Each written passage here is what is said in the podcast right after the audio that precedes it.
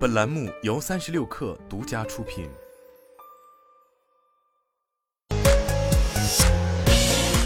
网络新商业领域全天最热消息，欢迎收听快讯不联播，我是金盛。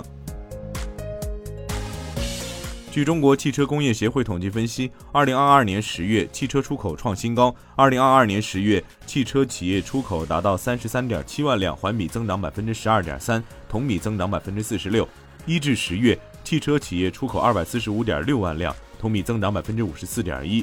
十月，乘用车本月出口二十七点九万辆，环比增长百分之十一点六，同比增长百分之四十点七。一至十月，乘用车一百九十七点五万辆，同比增长百分之五十七点一。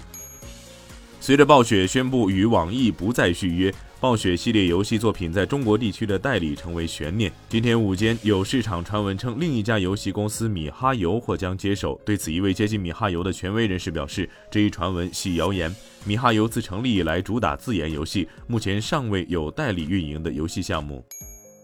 据报道，绿色和平组织十五号谴责说，正在埃及举行的联合国气候变化框架公约第二十七次缔约方大会 （COP 二十七）的赞助商之一可口可乐公司，连续第五年成为塑料包装污染最严重的公司，产生了三百二十万吨垃圾。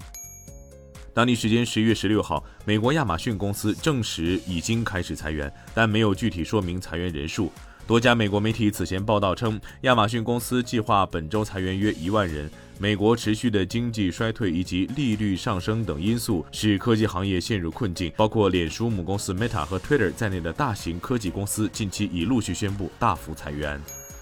捷豹路虎全球宣布，迪埃利·波洛雷因个人原因辞去捷豹路虎全球 CEO 职务，将于十二月三十一号离任。即日起，捷豹路虎全球 CFO 阿德里安·马德尔将兼任临时全球 CEO。迪埃里·伯勒雷在2020年7月底被任命为捷豹路虎全球 CEO。此前，他曾担任雷诺集团 CEO，还曾在全球汽车供应商福吉亚担任高级职位。